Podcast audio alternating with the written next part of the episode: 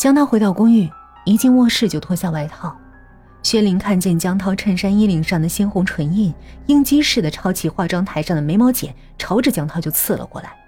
江涛后肩膀上被刺了个洞，血鼓鼓的往外流，浸红了衬衫。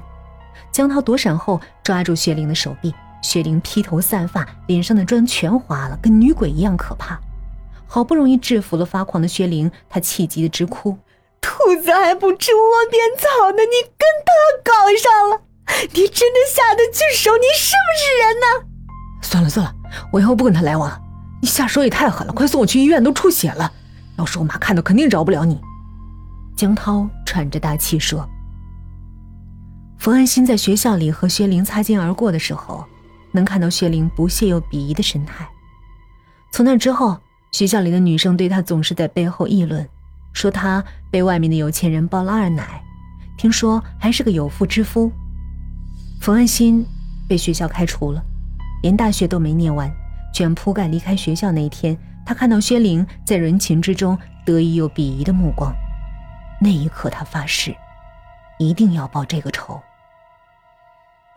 后来学校里的人都说，如果不是那场意外的车祸，薛玲肯定能在毕业后当上江太太。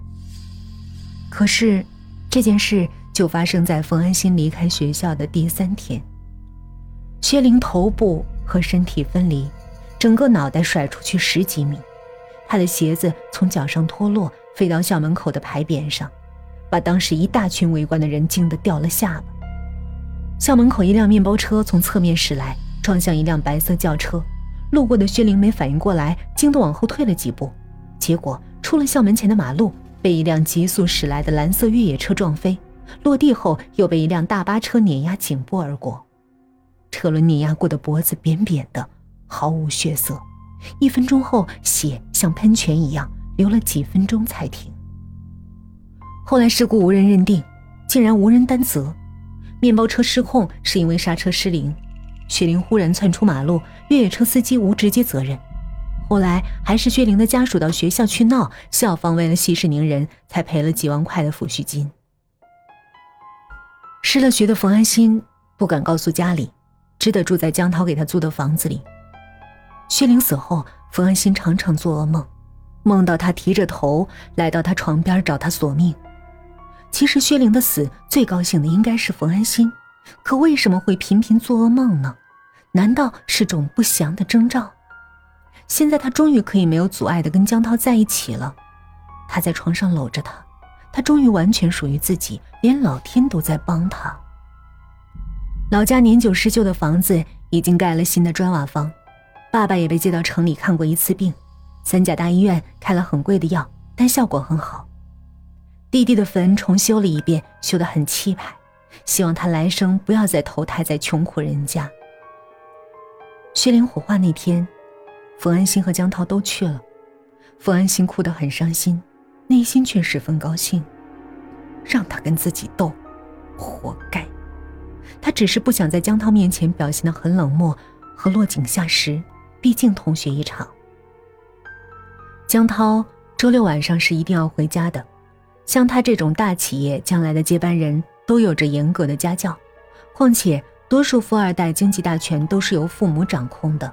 要是没了钱，将来就没了希望了。自己和江涛也只能鸡飞蛋打散场，这点他清楚，所以他不敢给他打电话。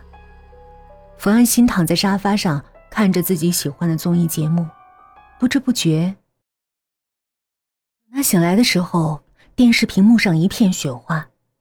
这时，他隐隐约约听到卫生间传来了小孩的歌声，很空灵，很尖锐，歌词好像在唱。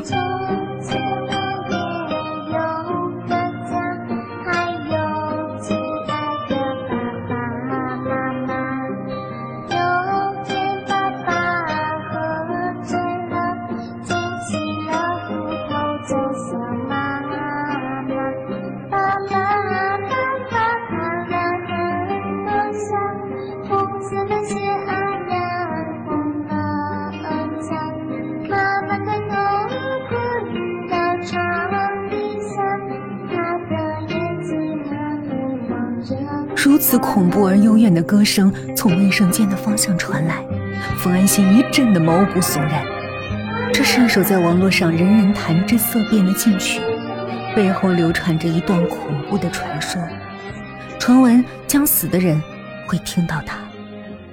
冯安心想打开灯，却发现开关完全没有反应，于是蹑手蹑脚去卫生间，卫生间的门是关着的。玻璃里泛出一阵微弱的红光，他轻轻推开门，里面居然有一个穿着碎花洋裙的小女孩，在唱歌。小女孩手上提着一个灯笼，那红色的光就是从那红灯笼里发出来的。小女孩听见有人开门，慢慢转身，只见她脸色煞白，看不到眼珠子，眼睛的部位。是两个黑黑的大洞，冯安心尖叫着拔腿跑到客厅。这个时候，就听“咚”的一声，吊灯上有东西落在地上，圆圆的，黑黑的。仔细低头一看，居然是薛灵的人头。那颗泛着白眼的人头，他的眼珠子在向外突出，嘴巴张得大大的，舌头从里面耷拉出来，头发上全是血和脑浆。这时。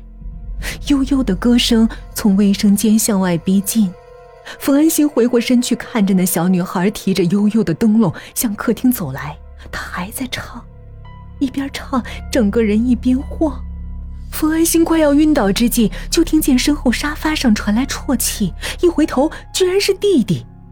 弟弟坐在沙发上，穿着破衣服，嘴唇青紫，瘦骨嶙峋。弟弟怎么来了？是坐车来的吗？冯安心扑过去，安青，你什么时候来的？你冷不冷？饿不饿？弟弟点点头，坐了过来。姐，你抱抱我好吗？我好冷，肚子好饿。冯安心紧紧抱住弟弟，大哭。姐，对不起你，姐不能让你再离开了，以后都不让你受苦了。这个时候。怀里的弟弟慢慢抬起悠悠的脸。你看清，我是谁？我不是你弟弟。弟弟的脸慢慢扭曲，口鼻眼睛爬出许多蚯蚓一样的虫子。是薛灵！冯安心撕心裂肺的尖叫着，晕倒了过去。